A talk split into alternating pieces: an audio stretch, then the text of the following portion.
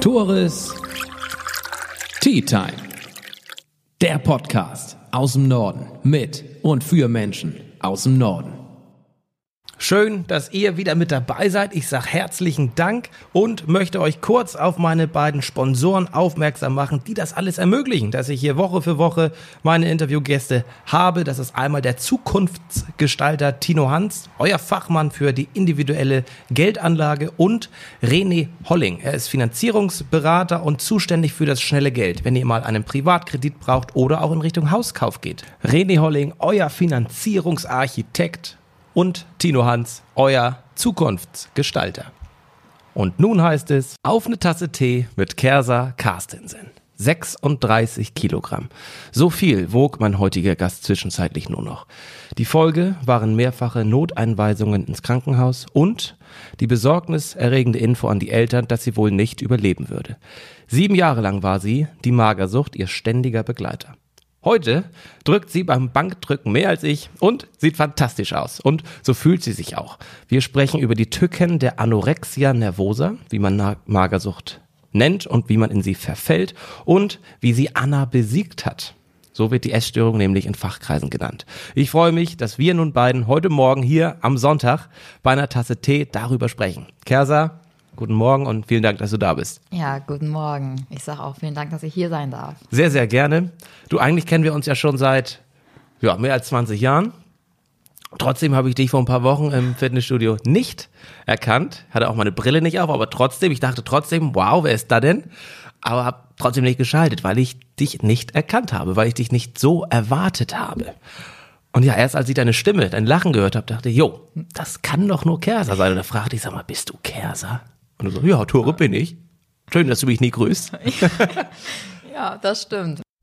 Und jetzt, paar Wochen später, sitze ich mir gegenüber und wir sprechen ausführlich über diese furchtbare Zeit in deinem Leben, die ja nicht für dich nur eine Qual war, sondern auch für deine Familie, für deine dir nahestehenden Menschen, aber auch wie du, ja, wie du es daraus geschafft hast und wie du jetzt als starke Frau, als starke Persönlichkeit vor mir sitzt. Also, ich würde sagen, wir fangen an. Ja, sehr gerne. Also vorab muss man wissen, dass Magersucht ein psychisches Problem ist. Ähm, man verfällt da nicht einfach so rein und man sagt, man möchte dünner werden, man möchte magersüchtig werden.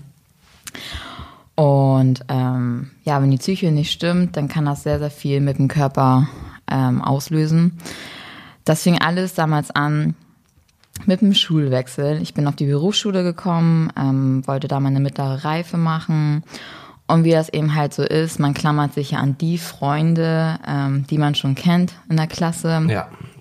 Weil neue Leute kennenzulernen, ähm, war für mich eigentlich nicht immer ein großes Thema, weil ich ein sehr offener Mensch bin. Aber die Klasse war doch, wo ich sagte, okay, nee, ich halte mich erstmal an meine Freundinnen. Ähm, ja, wir waren so ein Dreiergespann. Und mit der einen habe ich immer sehr, sehr viel gemacht, ähm, auch schon auf der Hauptschule, ähm, war viel auch früher schon bei ihr. Wir haben auch zum Kindergarten gewesen.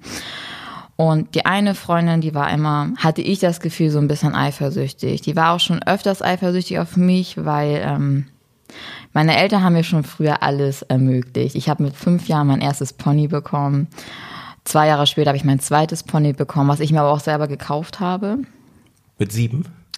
Ähm, ich war, ich war sieben oder acht. Ja, das kam, weil meine Schwester dann unbedingt auch ein Pony haben wollte. Ja. Und dann haben meine Eltern gesagt, gut, dann holen wir ein zweites. Zumal ähm, wir ein großes Grundstück haben und ich eine Hauskoppel hatte und meine Pferde standen direkt vor mir. Ja.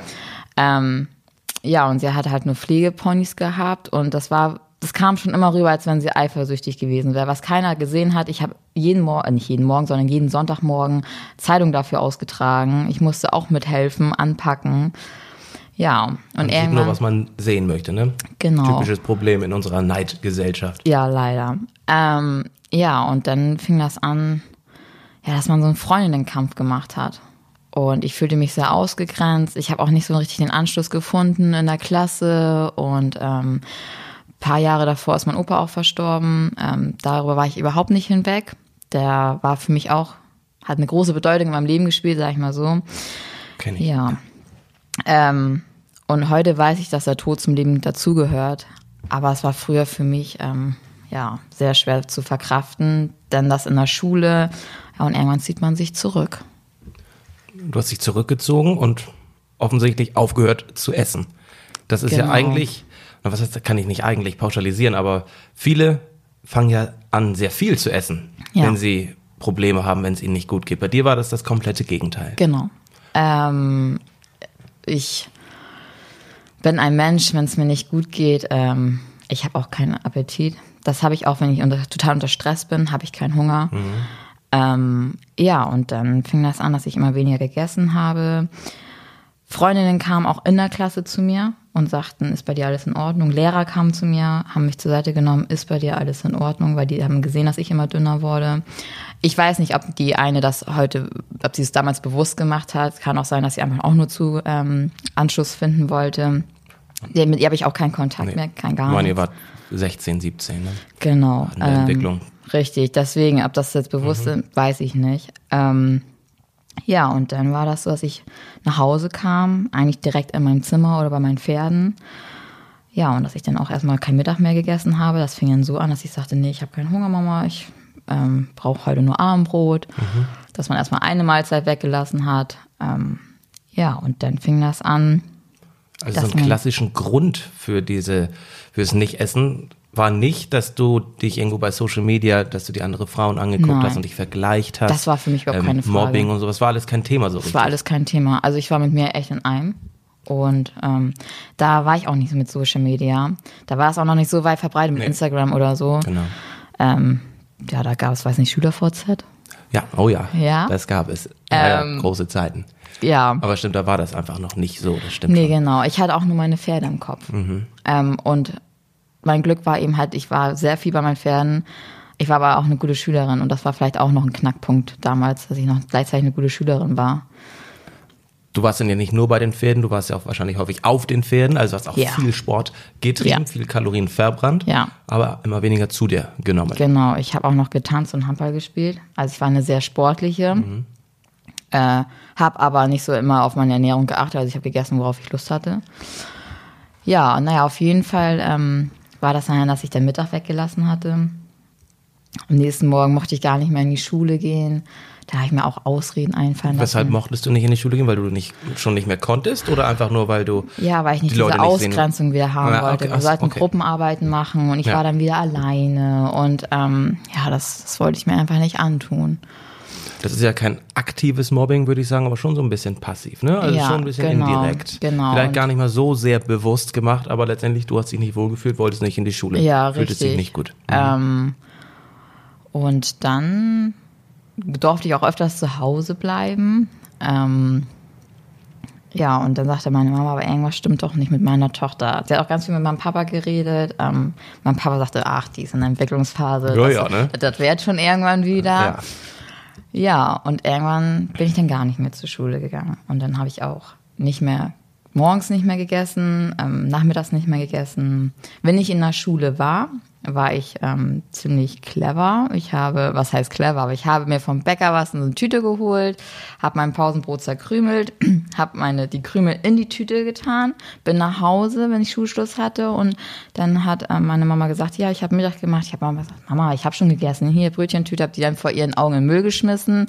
Ja, mein Pausenbrot ist in der Schule geblieben im Müll, in der Mülltonne. Ja, und dann merkte ich, irgendwann dreht sich bei mir alles nur noch ums Essen. Welche Lügen ich wieder auftischen kann bei meiner Mama, dass ich nicht essen muss. Ähm, es gab keinen Einkauf, wo ich die Packung nicht umgedreht habe. Um zu gucken, wie viele Kalorien drin sind. Ähm, Genau, richtig. Also anfangs habe ich mich wahrgenommen, dass ich immer dünner wurde. Und irgendwann, Ja. Und war das schön für dich? Dann schon? Als du das wahrgenommen hast? Oder? Anfangs habe ich gedacht, oha, ähm, ich wog eh nur 51 Kilo. Jetzt bin ich langsam bei 46, dann war ich bei 45. Und dann ist das Gehirn so unterversorgt, ähm, dass du dann auf einmal dein Spiegelbild nicht mehr hast. Also man kennt das ja, wenn man bei Google mal sowas eingibt, da, sieht, da steht eine Frau, da zeigt das Spiegelbild, wie dünn sie ist. Nee, andersrum, wie sie vom Spiegel steht, wie dünn sie ist und im Spiegel sieht sie sich fett. Und so war das dann bei mir auch. Wenn das Gehirn so unterversorgt ist, dann nimmst du dich nicht mehr richtig warm. Körperbildstörung Genau. heißt das Phänomen. Ne? Also du guckst in den Spiegel, aber siehst was ganz anderes. Genau. Und in dem Moment, ähm, ja, war ich eigentlich schon der Magersucht verfallen. Und dann habe ich mich jeden Tag dick gesehen und ich wusste, also das wird jetzt nichts, ich muss immer noch dünner werden. Ja, und dann fing das an, dass ich auch kein Abendbrot mehr gegessen habe. Ähm, dann habe ich gesagt, ich esse im Zimmer, ich gucke meine Serie, habe gewartet ein bisschen und habe dann aus der Toilette runtergespielt oder meinen Hund gegeben. Der wurde immer dicker. Der wurde, ja, also erstmal war er dann ja auch im Wachstum und er musste ja auch groß und stark Natürlich, werden. ja. Eigentlich habe ich ihm ja was Gutes getan, habe ich gedacht. Ähm, aber irgendwann war meine Mama nicht mehr so dumm. Was heißt dumm? Ähm, sie wusste ganz genau, was ich da oben mache. Vor allen Dingen hat sie auch gesehen, dass du, obwohl du an sich immer Abendbrot isst, Ja. trotzdem immer dünner wirst. Genau. Und dann habe ich eine Tupperdose mit nach oben genommen, das Essen in eine Tupperdose gefüllt, die Tupperdose versteckt in irgendeine Tasche und habe den leeren Teller nach unten genommen. Es hat keine Toilettenspülung, nichts gehört und der Hund war auch unten. Und da habe ich gedacht, ja, dann wird sie mir das jetzt glauben, was ich gegessen habe. Ja, und irgendwann war ich dann noch bei 42 Kilo, dann 41 Kilo. Und dann fing es an, dass ich vor ihr essen musste Vor ihr. Also vor das, ihr. äh, Dann wollte sie, dass ich vor ihr das aufesse. Ähm, Ja. Das habe ich nicht gemacht. Er hat uns tierisch in der Wolle gekriegt. Das hat so laut gekracht. Wir haben uns gar nicht mehr verstanden. Ja. Und sie sagte, ähm, ich wäre krank. Und dieses Wort, als sie sagte, ich bin krank, da habe ich gesagt, nein, Mama, du bist krank. Du willst eine fette Tochter haben. Das ist dein Problem. Ich sag, guck mich doch mal an. Ja, das werde ich auch nie vergessen. Sobald ich auch in der Stadt war, ähm, ich habe nach anderen Frauen hinterher geguckt, ähm, die total schön und schlank waren. Und ich habe gedacht, so muss ich auch aussehen. Dass ich 10 Kilo weniger als die gewogen haben, habe ich damals gar nicht mehr gesehen. Ja, und irgendwann habe ich es mir dann nur noch erlaubt, einen halben Apfel am Tag zu essen und 100 Milliliter am Tag zu trinken. Und das habe ich ein halbes Jahr lang durchgezogen. Das sind wie viel Kalorien am Tag? 50? Was ist ein halber Ja, Apfel? Also, maximal 50 Kalorien. Ich Kommt auch an, welche Größe der Apfel hat. Aber natürlich habe ich den kleinsten Apfel, den ich im Laden finden konnte, genommen. Wie hält man das aus? Also das muss doch, also wenn ich mal drei Stunden nichts zu essen bekomme, werde ich schon erstens ungemütlich und zweitens, na, Magen tut zwar nicht weh, aber trotzdem, es ist kein schönes Gefühl. Wie hältst du das, hast du das ausgehalten, so lange nur so wenig zu essen? Also War, anfangs. war das schmerzhaft? Ja. Also an diese Schmerzen kann ich mich noch dran erinnern. Aber es gab noch andere Schmerzen, da komme ich nachher noch zu, die viel, viel schlimmer für mich waren. Es war so, also ich hatte erstens keinen Hunger. Weil sich der Magen dran gewöhnt irgendwann, nicht Ähm, genau, mehr so durch viel den zu essen? ganzen Stress, die Probleme, ähm, bin ich ja ein Mensch, wie gesagt, der hat aufgehört zu essen, habe Ja. ich auch keinen Hunger. Und irgendwann hast du auch nicht mehr richtig das Hungergefühl. Klar knurrt der Magen mal, dann nimmst du einen Kaugummi, trinkst du mal was ordentliches und dann geht das schon wieder. Nachts hatte ich wahnsinnige Schmerzen. Der Magen wollte unbedingt was zu essen haben. Ähm, dann habe ich, ja, ich dachte, ich würde dem Magen dann was Gutes tun, habe mir ähm, Kellogg's zerkleinert. Und den in so eine Eiswürfelschale, die man ja noch selber machen konnte. Heute kauft man, glaube ich, immer Eiswürfel, aber früher gab es ja so. Hab da Krümel reingetan, mit Wasser aufgefüllt und nachts habe ich mir eben halt die Eiswürfel mit diesen Krümeln ähm, rausgeholt, habe bisschen dran gelutscht, dass mein Magen etwas bekommt. Etwas Geschmack, etwas. Etwas. Geschmack, genau. Okay. Ähm, letztendlich fühlte ich mich danach nur noch schlechter, weil ich habe bestimmt dadurch ein, zwei Kalorien zu mir genommen, durch diese Kelloggs, die da drin waren. Und der Magen hat noch mehr geschmerzt, weil wenn er so lange nichts zu essen bekommt und auf einmal wieder ein bisschen arbeiten muss, ähm, das sind höllische Schmerzen. Und es kommt eigentlich nichts nach. Und es kommt gar nichts nach, nein. Und dann hieß es einfach nur durchhalten. Und wie ko- konntest du dann einschlafen? Ich meine, das war mit einer Nacht regelmäßig. Nee, ich hab- Dann lagst Ich habe wochenlang wach gelegen vor Schmerz, mir sind die Tränen gekommen. Ähm, aber ich wusste, nein, ich muss durchhalten. Mein Spiegelbild sagt was anderes. Hast du da schon, hast du da schon selbst gedacht irgendwann, irg- kann irgendwas nicht mit mir stimmen? Ich Nein. bin anders als andere? Nein, So also ich bin komplett gesund. Ähm, ich habe auch einen gesunden Menschenverstand. Und die anderen, was die über mich denken oder so, das, also die haben echt ein Problem. Hast du dir da, ich sag mal, Unterstützung oder Bestätigung geholt von aus dem Internet, so von der Community oder sowas oder aus irgendwelchen Foren? Nee, gar nicht. Gar nicht. Nein. Ähm, was ich dann noch gemacht habe, dass mich andere Leute nicht mehr wahrnehmen. Ähm, ich habe, es waren 30 Grad ähm, draußen. Ich habe mir den dicksten und weitesten Pulli angezogen. Ich habe die weiteste Jogginghose angezogen, weil man sollte meinen dicken Körper nicht sehen. Wow. Und dann werde ich das nicht vergessen. Dann sagte meine Schwester, Mama, ich habe Hunger, können wir schnell bei McDonalds anhalten? Wir waren unterwegs. Und Magersüchtige essen auch nicht mehr vor anderen Leuten, geschweige denn trinken vor anderen Leuten. Das sollen die nicht sehen, weil was denken die denn, dass wir noch dicker werden wollen? Da habe ich mich im Auto versteckt und geheult. Weil wir sind bei McDonalds auf dem Parkplatz gefahren und es dort mich keiner sehen. Und ich dachte in dem Moment, wie sehr kann meine Schwester mich eigentlich nur hassen? Und habe ich mich wirklich im Auto versteckt, unten in diesem Fußraum. Ich saß auf dem Beifahrersitz und mich durfte keiner sehen. Letztendlich warst du ja aber nicht alleine die ganze Zeit, ne? weil du hattest ja eine, in Anführungszeichen, beste Freundin. Ja, die Stimme Zeit in meinem dir. Kopf. Die Stimme in deinem Kopf, Anna. Anna. Anna war meine beste Freundin. Anna, ich sag nochmal zur Wiederholung, Anorexia ner- nervosa, so heißt Richtig. Magersucht. Und die Magersüchtigen, ja, die haben immer eine Stimme im Kopf. Ja. Anna, ihre Genau. beste Freundin, die ihnen sagt, was sie zu tun haben, was sie beziehungsweise nicht Richtig. zu tun haben. Ja, und ich dachte, Anna wäre meine beste Freundin, ähm, die wird nur Gutes für mich wollen. Ja, und ähm, wenn ich mal was zu mir genommen habe, hat mir Anna sofort ähm, Bescheid gegeben und ähm, gesagt, hier so nicht. Also ich habe mich dann in dem Moment wieder selbst gehasst, mich selbst bestraft. Ja, Ich meine, Anna ist ja auch dafür verantwortlich, dass die Magersucht so eine hohe Sterblichkeitsrate hat. Richtig. 10 bis 15 Prozent aller Magersüchtigen sterben dran. Genau. Und 90 Prozent der Magersüchtigen sind Frauen. ja. Bevor wir zur Sterblichkeit gleich kommen, warum, warum trifft das so viele Frauen? Was meinst du? Kannst du, also kannst du dir das erklären? Also es wird ja auch mal mehr, dass jetzt heutzutage Männer das haben, aber ich glaube, Frauen haben mehr Probleme auch mit sich selber. Ähm, Gerade in dieser Entwicklungsphase? Männer ist auch vieles egal. Mhm. Wenn die mal blöd morgens aussehen, ja, dann sehen die mal blöd aus. Wir Frauen Guck mich denken, an. genau, Ach, genau, genau. das war Spaß. Aber ja, die gehen einfach raus und denen ist das egal. Wir Frauen gehen dann morgens noch duschen, die Mhm. Ja. Augenbrauen müssen sitzen, wir machen uns unheimlich viel Stress. Ich glaube, das ist auch so viel der Grund. Ähm, Wie viele Frauen waren denn in der Klinik bei dir? Oder im Vergleich zu den Männern ungefähr? Waren's also Männer waren da keine, die magersüchtig waren. Nee, Es waren okay. wirklich nur wir Frauen. Wir waren weiß nicht zehn Stück.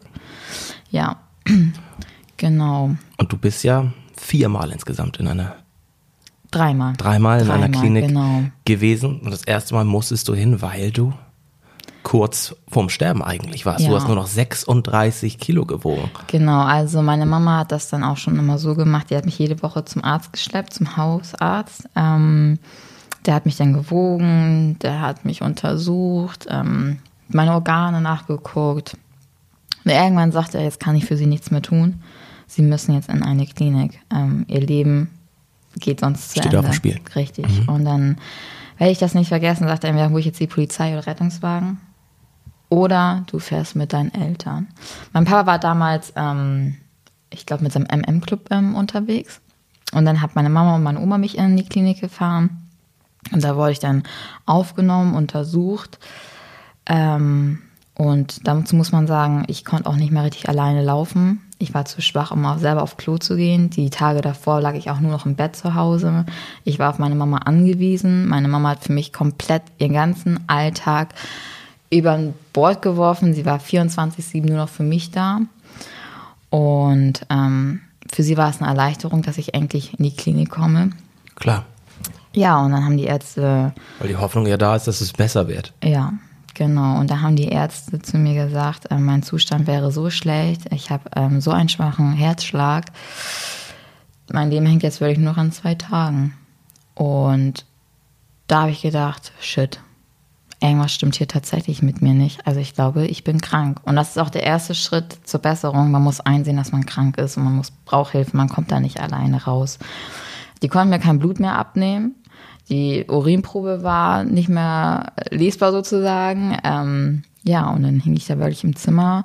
Kamera war da. Jede Stunde kam jemand in mein Zimmer rein, hat geguckt, ob ich noch lebe. Ja, das war eine ganz, ganz schreckliche Zeit.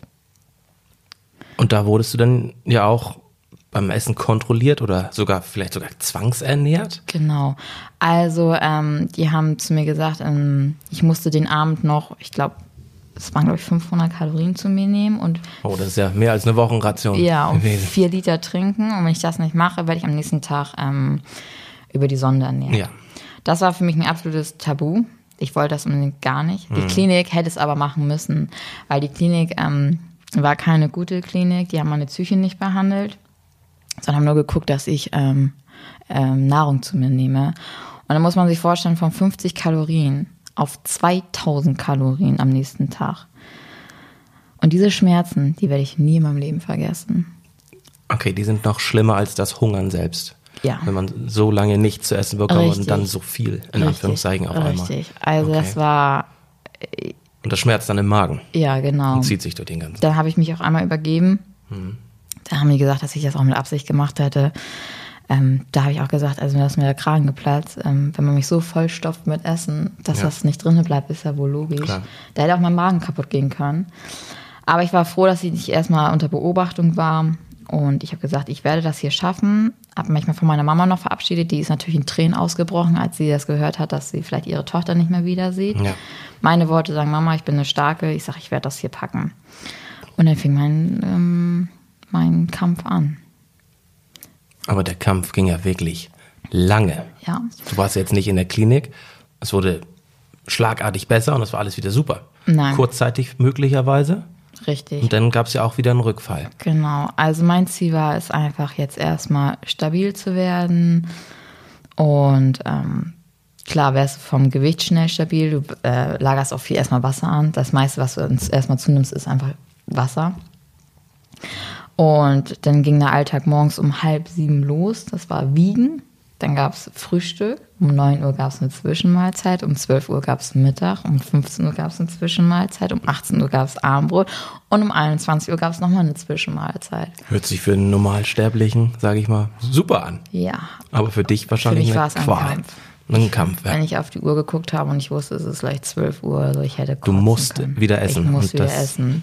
Und das Stimme war, meine Psyche wurde da nicht behandelt. Deswegen bringt das nichts, wenn man mich vollstopft mit Essen. Weil Magersüchtige haben, klar, nachher haben sie Probleme mit dem Essen, aber es fängt ja nicht damit an. Gerade deine Psyche. Genau. Erzähl doch mal das Beispiel mit der, mit der Fettcreme.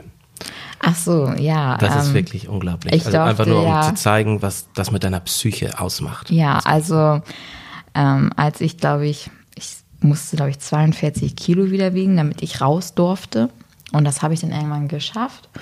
Und dann sagte die Therapeutin zu mir, jetzt gehen wir eine Runde spazieren. Da mein Körper aber dadurch so wenig getrunken habe, ja so ausgetrocknet war, war meine Haut natürlich auch sehr rissig. Ja. Und wir hatten Minusgrade draußen und wir sind spazieren gewesen und meine Haut platzte auf und fing an zu bluten. Und dann hat sie gesagt, oh, wir müssen gleich mal deine Hände eincremen. Ja. Das war für mich noch kein Problem. Aber wir sind reingegangen und auf dieser Creme stand fetthaltige Creme. Da habe ich meine Hände nicht mehr mit eingecremt. Und sie fragte, warum. Ich sage, das Fett geht durch meine Haut. Ich sage, und das Fett wird in meinem Körper äh, eingelagert. Ich sage, davon werde ich ja dick. Ähm, ja, das hat sie noch nie gehört. Von, egal von Nee, welcher Magersüchtigen da. Ich habe mich geweigert, meine Hände einzucremen. Ähm, letztendlich kam ich nicht drum herum. Ich musste meine Hände eincremen und ich habe dann nach drei Stunden nur geheult. Und ähm, habe gedacht, hoffentlich ähm, werde ich jetzt am nächsten Tag nicht dick aussehen.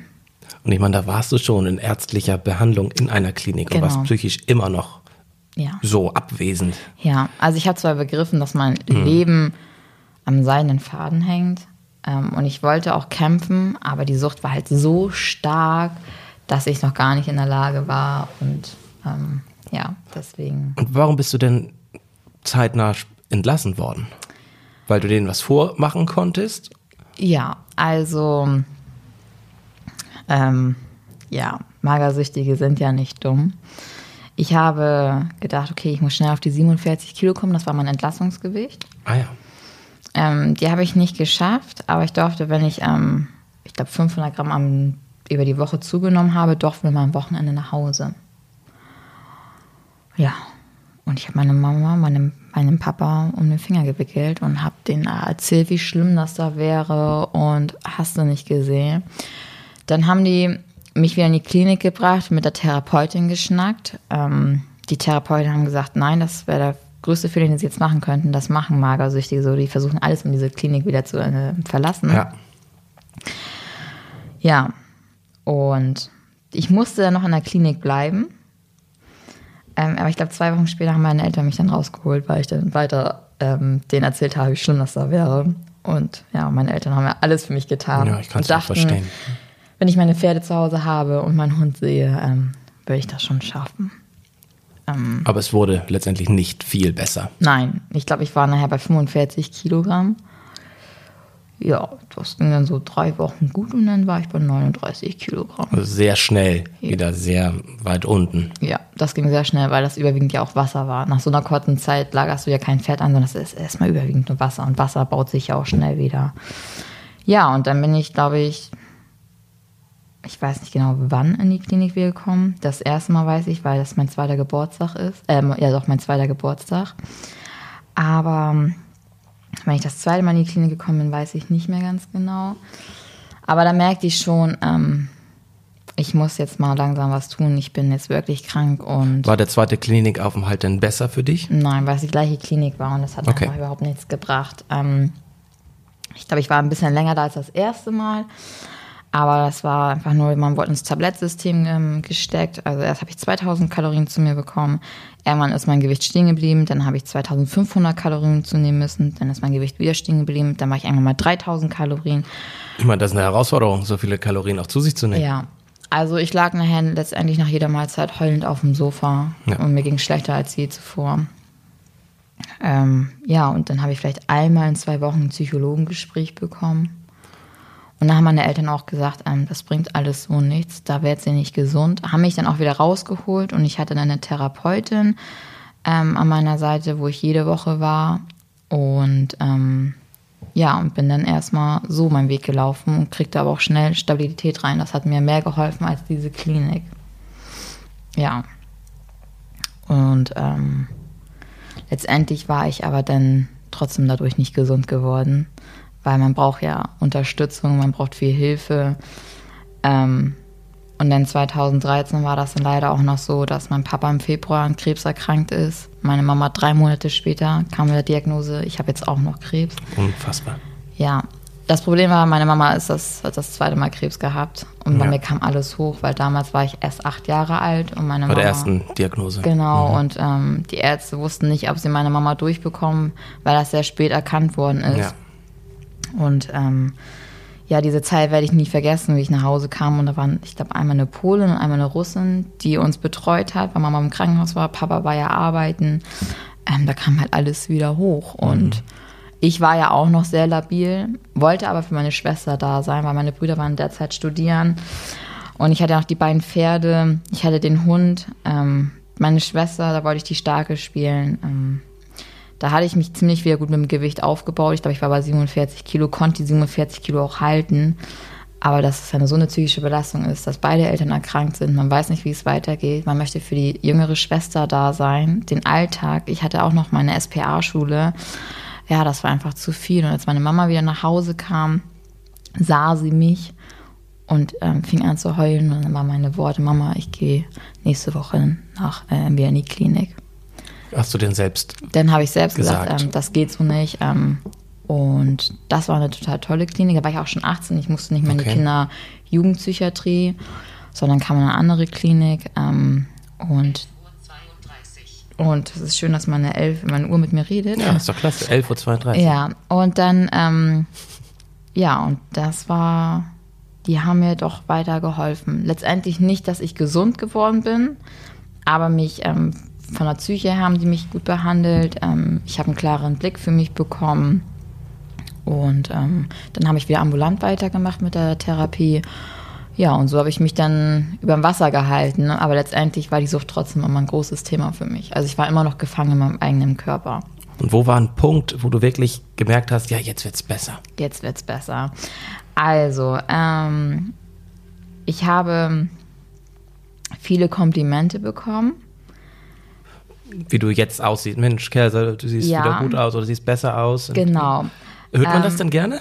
Nein, das war Okay, für erzähl, mich war okay. das nämlich so, oh Gott, ich sehe gut aus, ich sehe besser aus. Ähm, okay, ich bin wieder fett geworden. Ich muss abnehmen. Als meine Mama, wenn meine Mama neben mir stand und ähm, mir jemand ein Kompliment gegeben hat, meine Mama hat mit den Augen gerollt und hat gedacht, nein, jetzt geht schon wieder von vorne los. Scheiße. Ich glaube, die hat versucht zu jedem zu sagen, gib Kerser keine Komplimente mehr. Ähm, das geht nur Ja. nach hinten los. Aber ich merkte einfach, dass ich irgendwann auch Komplimente wieder annehmen konnte. Ähm, da habe ich mich auch gefreut, wenn die zu mir sagten, okay, du siehst wieder gut aus. Ähm, das heißt nicht, dass ich gleich fett geworden bin, aber ich habe vielleicht eine bessere Hautfarbe bekommen. Ich bin nicht mehr so blass oder so. Ich habe einen ganz tollen Job bekommen. Ähm, und ich glaube, ein oder zwei Jahre später habe ich meine große Liebe kennengelernt. Und ähm, aber Anna kam auch wieder ins Spiel. Ich wollte perfekt sein für ihn. Ich wollte eine tolle Figur haben. Anna wurde eifersüchtig. Quasi. Anna wurde eifersüchtig, ja. Okay. Und Anna hat mir dann ziemlich viel kaputt gemacht. Wir hatten eine Fernbeziehung. Ähm, Berlin und Husum ist jetzt gerade nicht um die Ecke. Nee. Trotzdem haben wir versucht, uns jedes Wochenende zu sehen und ähm, dieser Mensch war für mich mein Ein und Alles. Also ja. Da konnte ich mich fallen lassen, aber ich merkte, Anna wird immer stärker und ich wurde immer schwacher. Mhm. Irgendwann konnte er das nicht mehr, was ich verstehen konnte. Ähm, das ist einfach so eine psychische Belastung, gerade aus der Entfernung, wenn man eine kranke Freundin hat. Ähm, ja, und dann hat er gesagt, ich kann das nicht mehr und hat mich verlassen. Und da wusste ich so, und jetzt halt, stopp.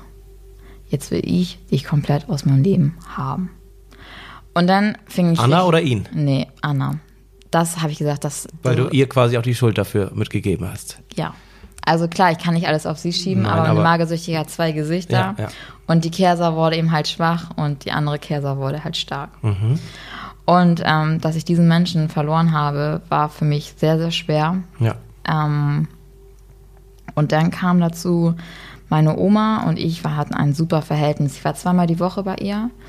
Sie blühte auch richtig auf. Sie hat mir Fotos von früher gezeigt. Wir haben so viel gelacht. Ähm, ich war bei der Einzige, wo sie nicht über ihre Krankheiten gesprochen hat, weil viele haben sie nicht mehr besucht, weil sie nur sagte, ja, ich habe wieder dies, ich habe ja. wieder das. Bei mir war es nicht so. Und ich werde es nicht vergessen. Am 16.04.2017 nahm sie mich fest in den Arm und sagte zu mir, Kersa, kann ich dich noch einmal gesund in den Arm nehmen, bevor ich diese Welt verlasse? Versprichst du mir das? Und ich habe gesagt, Oma, ich verspreche es dir.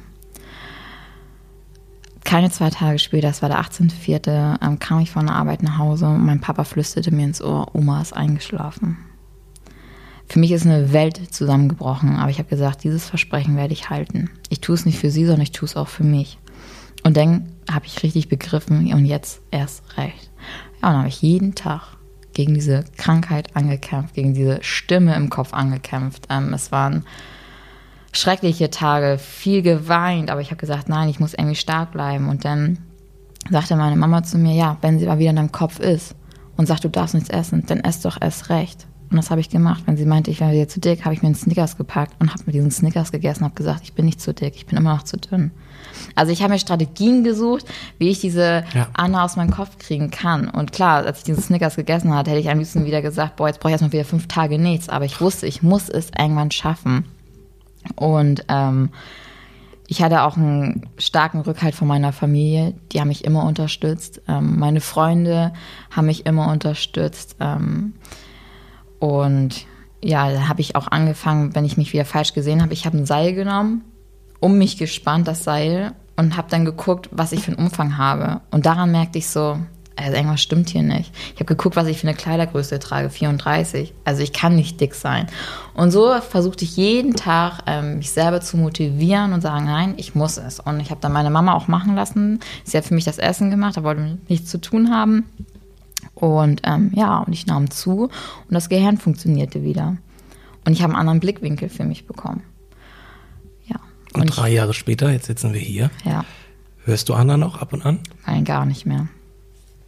Ja, und dann ähm, kriegte ich viele Komplimente, die ich auch wieder annehmen konnte. Ähm, Mensch, Kerser, was hast du aus dir gemacht? Wow, du siehst so toll aus. Ähm, ich habe den Blick für die Welt wieder bekommen. Und ja, da merkte ich, ähm, ich bin auf einem guten Weg. Und ähm, heute stehe ich am Grab meiner Oma und sage, Oma, mein Versprechen habe ich gehalten. Ich bin gesund. Das kann ich so, denke ich, bestätigen, wenn ich dich ja. so sehe und höre. Ja. Und der Sport hat dir wahrscheinlich auch viel geholfen, ne? Dabei. Ja, also meine Mama hatte wahnsinnige Angst, als ich mit dem Sport wieder anfing, mit ja. Krafttraining und so. Ähm, aber da braucht sie keine Bedenken zu haben. Das sieht sie auch. Ähm, ich bin im Aufbautraining. Ich nehme meine 2800 bis 3000 Kalorien am Tag zu mir, je nachdem. Ähm, aber ich habe auch einen Job, wo ich mich viel bewege. Ähm, und da muss ich sagen, da muss auch einiges rein. Klar, ich mache mir jetzt keinen Druck, wenn ich das mal nicht schaffe, dann schaffe ich das mal nicht, weil dann wäre es ja wieder irgendwo ein krampfhaftes Verhalten, wenn man sagt, oh, ich habe keine Mahlzeit geschafft, aber ich muss unbedingt Muskeln oder so. Das mache ich nicht, aber ich blühe richtig in Kraft. Also du gehst auf. nicht von einem Extrem ins andere. Nein. Die Gefahr ist Ganz ja auch entspannt. da, ne? dass man wirklich sagt, ja, okay, jetzt kriege ich eine, wirklich eine andere Essstörung. Nee, um Gottes Willen. Äh, äh. Also das ist ähm, klar, ich weiß, dass ich ähm, dafür einiges tun muss, um diesen Körper zu kriegen, den ich haben möchte. Ja. Aber es ist Bodybuilding. Ähm, ich würde mich jetzt nicht bezeichnen, dass ich da richtig in diese Schiene reingehe. Aber ähm, du hast auch sonst keine Kraft. Und ich liebe mittlerweile das Essen. Also Schön. Essen hält zusammen, ja. macht gute Laune. Ähm, es funktioniert alles, man kann wieder klar denken. Ja. Und ähm, man darf sich auch am Tag was gönnen. Das ist kein Problem. Man nimmt nicht sofort zu. Und ich habe auch einen sehr hohen Stoffwechsel wieder bekommen, den ich früher hatte. Und ähm, ich verbiete mir gar nichts mehr. Ich lebe nur noch einmal. Und das habe ich begriffen. Hammer. Ja. Aber das war nachher das Ausschlaggebende, dass ich die eine Person in meinem Leben verloren habe und dass meine Oma eben halt verstorben ist und ich ihr das Versprechen gegeben habe. Wenn, wenn hier jetzt Menschen zuhören, die ebenfalls eine Essstörung haben ja. oder viele Probleme haben und entweder sehr viel essen oder gar nichts essen, äh, was kannst du denen mit auf den Weg geben? Ich meine, du hast so viele Jahre unter ja. Anna gelitten, gelebt. Also sieben Jahre lang war ich gefangen in meinem Körper. Es drehte sich auch nur alles ums Essen. Ähm ja, viele fragen mich auch, wie ich das daraus geschafft Kann man, habe. Kommt man da alleine raus oder braucht man psychiatrische Nein, Unterstützung? Braucht richtig. man Hilfe? Man braucht komplett Hilfe und man braucht auch Unterstützung. Man muss die Unterstützung auch annehmen man muss einsehen, dass man krank ist. Und man muss auch mit vielen Rückschlägen ähm, rechnen, weil es ist so, man nimmt aber man geht einmal nach vorne und man geht wieder fünf Schritte zurück. Das Wichtige ist, dass man nie aufgeben darf. Also ich meine, ich habe sieben Jahre lang gebraucht. Ähm, es ist mhm. nicht, dass mhm. ich von heute auf morgen den klaren Blick bekommen habe. Sieben Jahre lang nur unter Tränen. Ich habe gekämpft, ich war kaputt, ich wollte nicht mehr. Ähm, am liebsten hätte ich gesagt, oh, ich wäre am liebsten eingeschlafen, als ich das erste Mal in die Klinik ähm, gekommen bin. Warum muss ich jetzt da durch? Ja. Aber ich habe mir auch immer ähm, ein Ziel gesetzt und ich hatte immer Träume. Und wenn man Träume und Ziele noch in seinem Leben hat, dann schafft man das auch. Und mit dem Rückhalt von einer Familie, von Freunden, von einer Therapeutin irgendwie ähm, schafft man das. Du hast ja ganz viele Jahre deiner kostbaren Jugend, ja. des Erwachsenwerdens, ja, schon versäumt. Ja. Wie hast du vor, das nachzuholen, aufzuholen? Was hast du jetzt dir noch vorgenommen bis bis 30, sage ich mal. Bis 30, aber da habe ich ja noch fünf Jahre. Ja, siehst du? ähm, ja, ich mache jetzt erstmal mm, meinen Abschluss nach. Ähm, also ich bin jetzt gerade noch in der Ausbildung zur ähm, Einzelhandelskauffrau. Danach habe ich ähm, auch noch einen Plan, meinen Traumberuf auszuüben. Ähm, ja, der eine oder andere weiß das der eine oder andere nicht. Und das wird dann auch, wenn ich das packen sollte, wird es eine große Überraschung werden, weil viele damit nicht rechnen, dass ich so einen Job ausüben möchte. Mitten in der Ausbildung brauchen wir auch noch nicht darüber sprechen, aber nee, du hast eine klare Vision. Ich habe eine klare Vision. Wo du ähm, stehen möchtest und wo du stehen wirst. Genau, richtig. Das werde ich erstmal. Ähm, ich werde alles tun dafür, dass ich immer gesund bleibe. Ähm, ja, und ich werde mein Leben einfach genießen. Also genau einen Plan, wie jetzt meine Zukunft aussieht, ob ich ein Haus irgendwann haben möchte oder ob ich hier überhaupt wohnen bleiben möchte, das weiß ich alles nicht. Das, was auf mich zukommt, wichtig ist für mich jetzt erstmal, dass ich meine Karriere richtig starten kann. Jetzt kann ich's. Jetzt bin ich vollständig gesund. Ähm, meine Knochen, meine Organe, die sind alle sowas von stabil wieder. Und da bin ich darüber dankbar, dass meine Organe damals nicht versagt haben. Ich wollte gerade sagen, bist du denn komplett geheilt? Ich bin komplett geheilt, ja. Also klar, viele sagen, eine Sucht gehört irgendwie immer ja. wieder, oder ist ein Teil vom Leben. Ich habe mal gehört, Magersucht ist ähnlich wie Alkoholismus. Es genau. bleibt irgendwie immer ein Stück da. Ja. Ähm, ich muss sagen, ich bin komplett raus. Also, ja. wenn ich mal zwei Tage nicht so viel gegessen habe, dann denke ich so, oh, jetzt, jetzt muss ich auch mal wieder richtig reinhauen. Ja, dann stelle ich mir auch eine Pizza oder so. Ja, also, ich bin da so. Das musst du auch gleich. Ich meine, du hattest bislang nur einen Kaffee heute Morgen, ne? Ja, genau. Ich hatte mal nur einen Kaffee. Ja, ich war, ich, mein erster Tag nach elf Tagen hatte ich wieder frei von der Arbeit. Und, und jetzt bist du hier. Ich habe es genossen, im Bett leid. einfach so lange liegen zu bleiben. Ach, alles gut. Nein. Ähm, oder wenn ich auch ähm, in Stresssituationen bin, ich esse trotzdem. Also ich werde nie wieder aufhören zu essen, ähm, weil das, was ich bis jetzt alles geschafft habe, kann ich mir verdanken, kann ich ähm, meinen Eltern verdanken, besonders meine Mama. Die Ja. hat mich nie aufgegeben, die stand immer vor mir, hat mich oft in Schutz nehmen müssen, auch vor meiner Familie, weil viele haben gesagt, boah, ey, kann die nicht einfach, ist die zu blöd zum Essen oder so. Man kann es halt nicht verstehen, ne? Richtig. Das ist wie bei so vielen psychischen Problemen, Genau. psychischen Sachen, dass man das Ja. als Außenstehender nicht begreifen Ja. kann. Umso schöner ist es, dass deine Mutter dich so häufig unterstützt hat. Ja, und dass sie ihr ganzen, ihr ganzes Leben oder ihr ganzes, äh, die ganzen sieben Jahre, die sie dadurch auch irgendwie doch verloren hat, weil ähm, sie war immer nur für mich da. Dann kann ich mir schon fast erahnen, wie du meine allerletzte Frage beantworten wirst. Denn meine letzte Frage im Podcast ist immer, mit wem du mal eine Tasse Tee trinken möchtest. Das wäre tatsächlich meine Mama. Also meine Mama ist für mich mein Ein und Alles. Ähm, ohne sie hätte ich es wahrscheinlich nicht geschafft, ähm, weil sie hat mir echt alles ermöglicht. Äh, die Therapeutin hat damals gesagt, das werde ich nicht vergessen. Ich wollte unbedingt einen Sportpony noch haben und ähm, weil mein eines Pferd so krank war und ja, und dann sagte sie ja, könnten ihre Eltern das ähm, ja, ihnen zu sagen, Ermöglichen. ermöglichen. Und ähm, meine Mama hat sofort mit meinem Papa geredet. Ich hätte jetzt, wenn ich meinem Papa gesagt hätte, hier, Papa, kannst du mir bitte ein Pferd kaufen, damit es mir besser geht? Ähm, der hätte gesagt, sag mal, geht's eigentlich noch? Kann ich mir vorstellen. Aber äh, meine Mama hat echt alles vermöglicht. Sie hat Ja. den Hund durchgekriegt bei meinem Papa. Sie hat das Pony durchgekriegt. Wenn es mir nicht gut ging und sie sagte, wo sollen wir einfach mal hinfahren, ähm, dann ist sie mit mir da hingefahren. Und man darf nicht vergessen, ich habe drei Geschwister mehr. Die wollten Ja. auch mal ihre Mama haben. Klar. Und sie hat sich komplett für uns aufgeopfert. Und ähm, ja, meine Mama ist mein Idol. Zu ihr gucke ich auf. Dann würde ich sagen, fährst du heute Nachmittag mal zu deiner Mutter und trinkst noch mal eine Tasse Tee mit ihr. Tasse Tee, ja. Ich habe dir Tee mitgegeben vom friesischen Teehaus hier in Genau. Husum. Genieß den. Ich habe die Richtig. Zeit mit dir hier genossen. Vielen Dank, Kerser, dass du da warst, dass du so offen mit mir, mit uns äh, gesprochen hast über diese schwierige Zeit in deinem Leben, aber auch wie du da wieder rausgekommen bist und wie optimistisch du jetzt bist. Ja. Und ich drücke dir die Daumen, dass du alle deine Ziele und Träume erreichen kannst. Danke, dass du hier warst. Danke, dass ich hier sein durfte. Sehr, sehr gerne. Und wir sehen uns dann mal wieder im Gym, ne? Ja, immer wieder gerne. Tores Tea Time. Der Podcast aus dem Norden mit und für Menschen aus dem Norden.